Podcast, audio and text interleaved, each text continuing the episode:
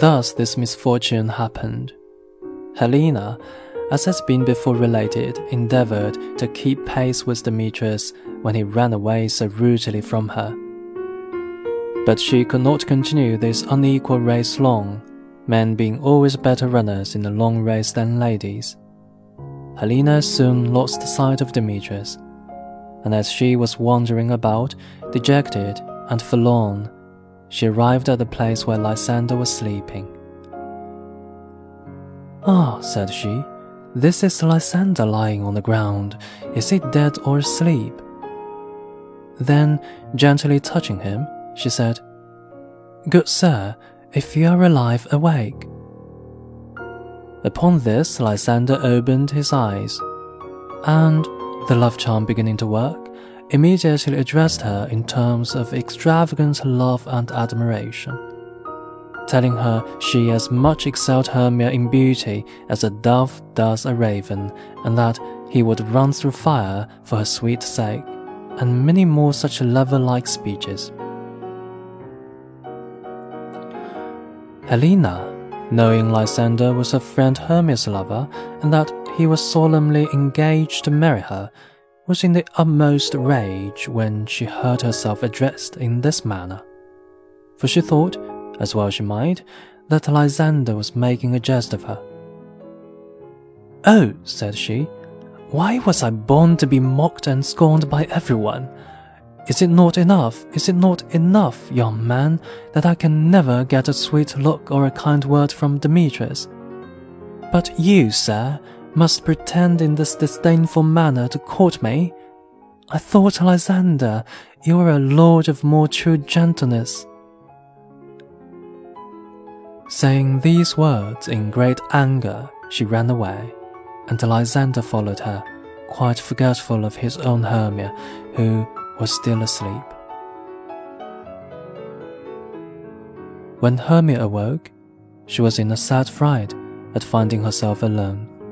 She wandered about the wood, not knowing what was become of Lysander or which way to go to seek for him.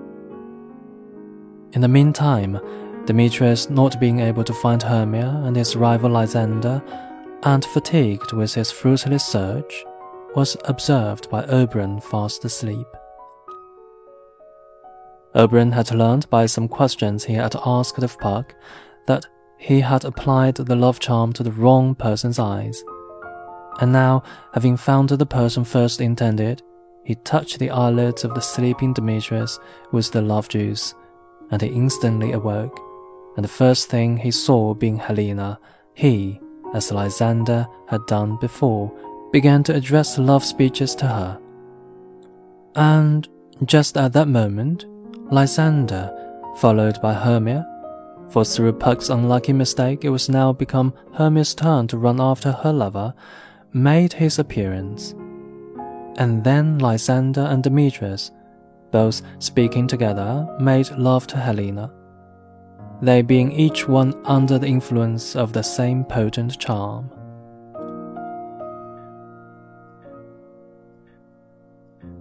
The astonished Helena thought that Demetrius, Lysander, and her once dear friend Hermia were all in the plot together to make a jest of her. Hermia was as much surprised as Helena. She knew not why Lysander and Demetrius, who both before loved her, were now become the lovers of Helena. And to Hermia, the matter seemed to be no jest. The ladies, who before had always been the dearest of friends, now fell to high words together. Unkind Hermia, said Helena, it is you have set Lysander on to vex me with mock praises, and your other lover Demetrius, who used almost to spurn me with his foot. Have you not bid him call me goddess, nymph, rare, precious, and celestial?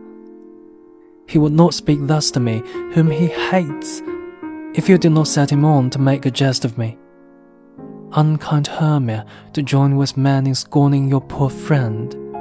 Have you forgot our school day friendship?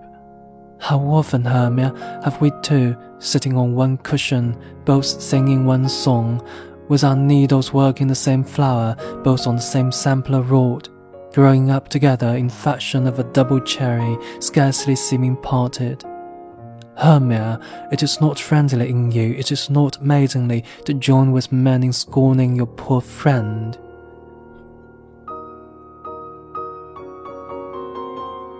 I am amazed at your passionate words, said Hermia.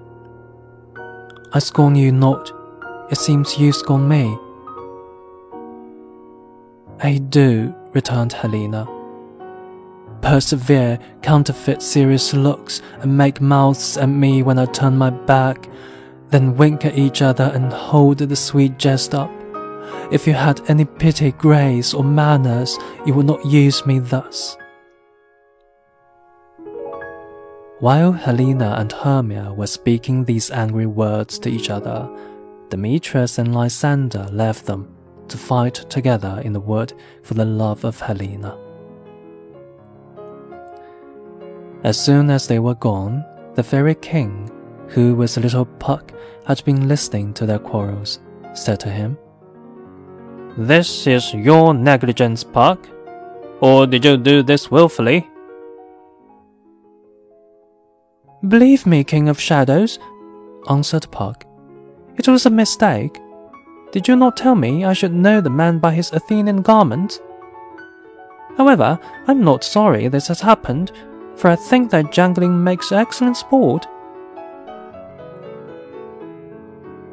You heard, said Oberon, that Demetrius and Lysander are going to seek a convenient place to fight in I command you to overhang the night with a thick fog, and to lead these quarrelsome lovers so astray in the dark that they shall not be able to find each other. Counterfeit each of their voices to the other, and with bitter taunts provoke them to follow you, while they think it is their rival's tongue they hear.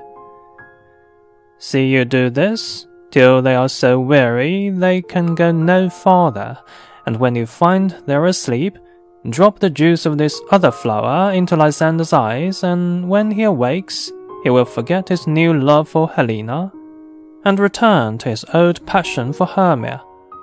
And then the two fairy ladies may each one be happy with the man she loves, and they will think all that has passed a vexatious dream. About this quickly, Puck and I will go and see what sweet love my Titania has found.